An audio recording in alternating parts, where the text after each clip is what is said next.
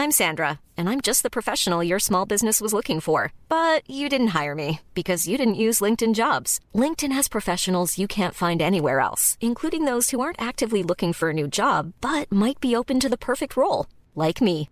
In a given month, over 70% of LinkedIn users don't visit other leading job sites. So if you're not looking on LinkedIn, you'll miss out on great candidates like Sandra. Start hiring professionals like a professional. Post your free job on linkedin.com/spoken today.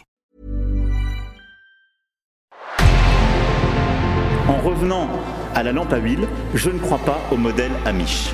But there is one more thing. Don't try to be too smart. Pay taxes when, when you have to pay taxes. Je ne peux pas répondre à, à votre question, Monsieur le Président, parce que je n'ai pas de monde connecté. And that was a big mistake, and I'm sorry. Welcome to the Cybertruck Unveil. Voilà, je suis localisé en Allemagne.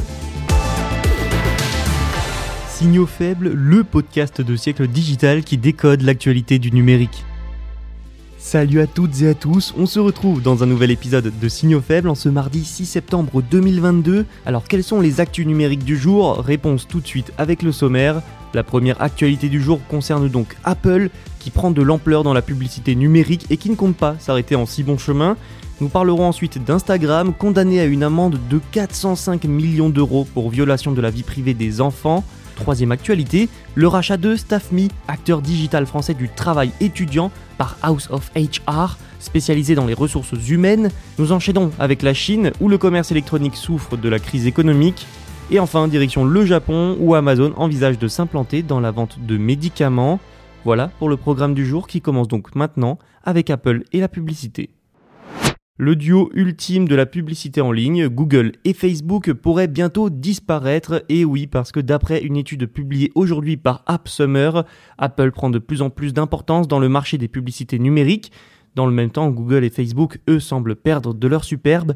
L'étude est basée sur une analyse des budgets dédiés à la publicité en ligne de plus de 100 entreprises d'applications grand public et elle montre donc que l'activité publicitaire d'Apple se porte très bien.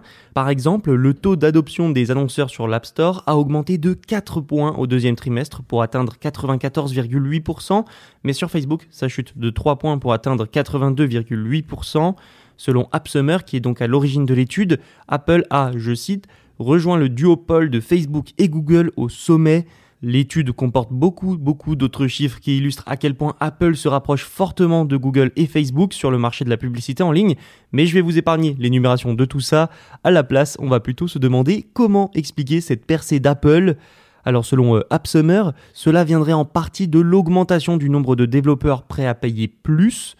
Mais aussi, il faut le dire, Apple a bien bénéficié de la mise à jour de l'App Tracking Transparency d'il y a quelques mois, une mise à jour qui permet à l'utilisateur de ne plus être suivi en ligne par les applications sur les produits Apple, et donc cela réduit le nombre de données que des applications comme Facebook vendent ou utilisent pour aider des marques dans leur campagne publicitaire. Donc cette mise à jour a mis de gros bâtons dans les roues de Facebook et Google.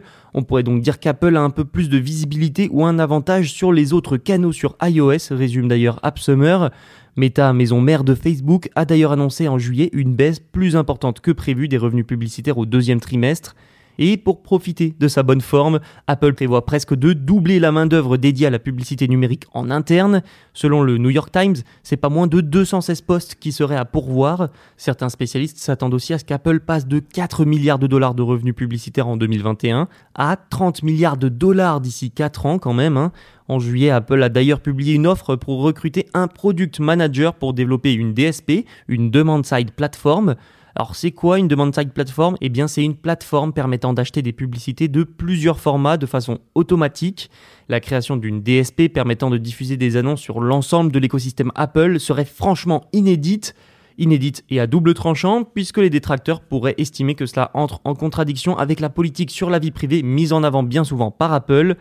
Enfin, le 1er août, nous vous parlions sur siècledigital.fr des nouveaux emplacements publicitaires dans l'App Store qu'Apple va tester, ce qui représente une très grande opportunité pour les développeurs pour faire connaître leur application un peu plus, sans oublier la possibilité d'introduire de la pub dans d'autres applications que l'App Store comme Apple Plans. Bref, Apple n'en a pas fini avec la publicité en ligne. Voilà pour cette grosse actualité autour d'Apple. Passons maintenant à celle concernant Instagram. La Commission irlandaise de la protection des données, la DPC, a infligé une amende de 405 millions d'euros au réseau social de Meta. C'est pas rien quand même. Alors pourquoi une telle amende? Pour violation du règlement général sur la protection des données européens, donc le RGPD. Cette amende est aussi la deuxième amende la plus élevée jamais infligée en vertu du RGPD. La plus haute est celle infligée à Amazon il y a quelques mois de 746 millions d'euros, rien que ça. Cette sanction contre Instagram est la troisième infligée par le régulateur irlandais à une société de Meta. C'est aussi la plus élevée jamais infligée à une société de Meta.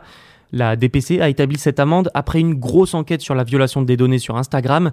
Cette enquête a mis à jour une violation par Instagram de la vie privée des enfants, avec par exemple la publication d'adresses électroniques et des numéros de téléphone des enfants.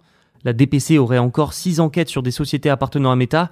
Un porte-parole du géant américain a réagi en expliquant, je cite, que cette enquête s'est concentrée sur les anciens paramètres que nous avons mis à jour il y a plus d'un an. Il a ajouté Nous nous sommes pleinement engagés avec la DPC tout au long de son enquête et nous examinons attentivement leur décision finale. Place à la France maintenant avec le rachat de StaffMe par House of HR. Alors StaffMe, c'est quoi? Eh bien, c'est un acteur digital du travail étudiant, ou plutôt une application de job étudiant freelance. Et House of HR est un groupe spécialisé dans les services de ressources humaines, avec une place importante sur le marché européen. C'est aussi 10 entreprises et pas moins de 2,2 milliards d'euros de chiffre d'affaires en 2021. Cette opération permet surtout à House of HR d'acquérir l'ensemble des sociétés du groupe StaffMe. Parmi elles, il y a par exemple la StaffMe Academy, premier organisme de formation à destination des jeunes entrepreneurs, ou encore l'Accélérateur, programme d'insertion par le travail indépendant à destination des plus éloignés de l'emploi. Tout ça vient donc s'ajouter à l'expertise de House of HR sur l'intérim. L'objectif de la société est d'ailleurs très clair, faire émerger en France un, je cite, leader de l'emploi des jeunes sous toutes ses formes. Cette acquisition est aussi cohérente avec les bouleversements du marché du travail depuis la pandémie de Covid-19. Les jeunes recherchent notamment plus de flexibilité.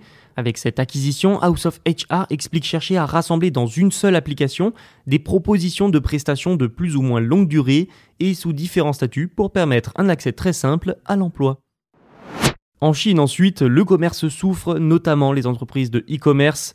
Les consommateurs chinois réduisent leurs achats et deviennent plus économes, une tendance qui va de pair avec le ralentissement économique du pays dû au contexte mondial, mais aussi à la politique zéro Covid de Pékin qui paralyse régulièrement des secteurs entiers de l'économie. Par exemple, pour le trimestre d'avril à juin, le groupe Alibaba a affiché sa première baisse de revenus depuis 2014. JD.com a aussi vu sa croissance ralentir, mais malgré tout ça, la Chine reste quand même le plus grand marché de commerce électronique au monde. Les ventes dans ce secteur augmenteront d'ailleurs de 9,1% cette année, une augmentation au goût amer toutefois pour les Chinois puisque c'est la plus faible depuis 2008. Exception qui confirme la règle, Pinduoduo a vu ses revenus lui augmenter de 36% en séduisant notamment les consommateurs à faible revenu. La situation risque de perdurer, Pékin n'étant pas enclin à changer sa politique zéro Covid. Certaines localités tentent alors de trouver des parades, comme à Shanghai, où le gouvernement a distribué aux habitants près de 200 millions de yuan en coupons numériques de l'argent souvent utilisé pour des achats de première nécessité. Notons quand même que les géants chinois restent optimistes et que certains secteurs de la vente au détail, comme le bien-être ou le fitness, ont vu leur vente fortement augmenter.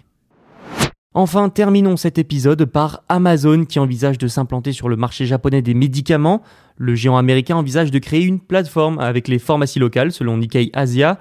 Amazon penserait à s'associer avec des pharmacies de petite et moyenne taille pour créer une plateforme où les patients pourraient par exemple recevoir des instructions en ligne sur la façon de prendre leurs médicaments.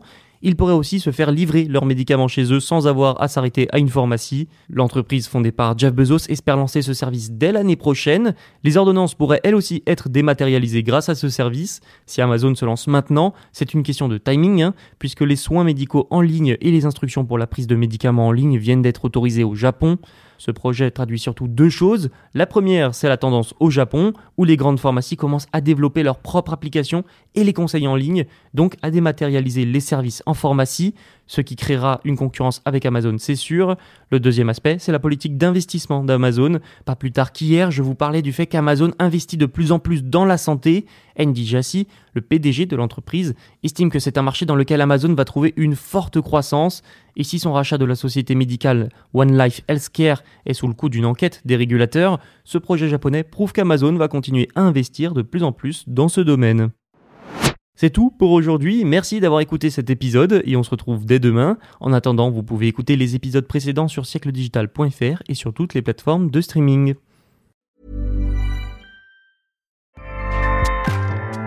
ACAST powers the world's best podcasts. Here's a show that we recommend. This is Roundabout Season 2, and we're back to share more stories from the road and the memories made along the way.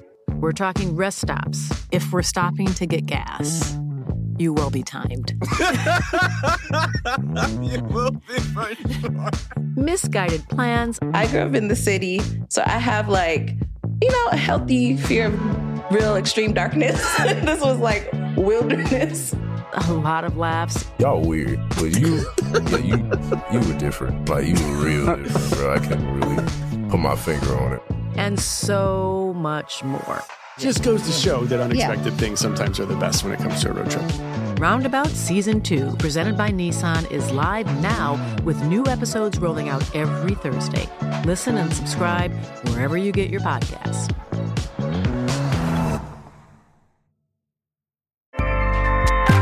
ACAST helps creators launch, grow, and monetize their podcasts everywhere. ACAST.com.